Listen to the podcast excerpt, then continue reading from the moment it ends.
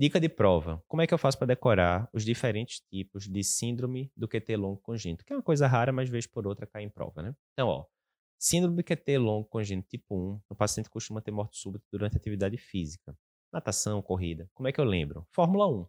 Um de QT longo tipo 1, um de Fórmula 1, lembra de esporte. QT longo tipo 2. Muitas vezes a morte súbita, as arritmias são deflagradas por é, estímulos sonoros. Como é que eu lembro? Marcelo D2, músico, né, lá do Planet Ramp, D2, LQT2.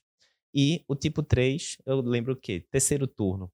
Pessoa que está ali trabalhando no terceiro turno quer o quê? Dormir. Então, muitas vezes a morte súbita acontece durante o sono.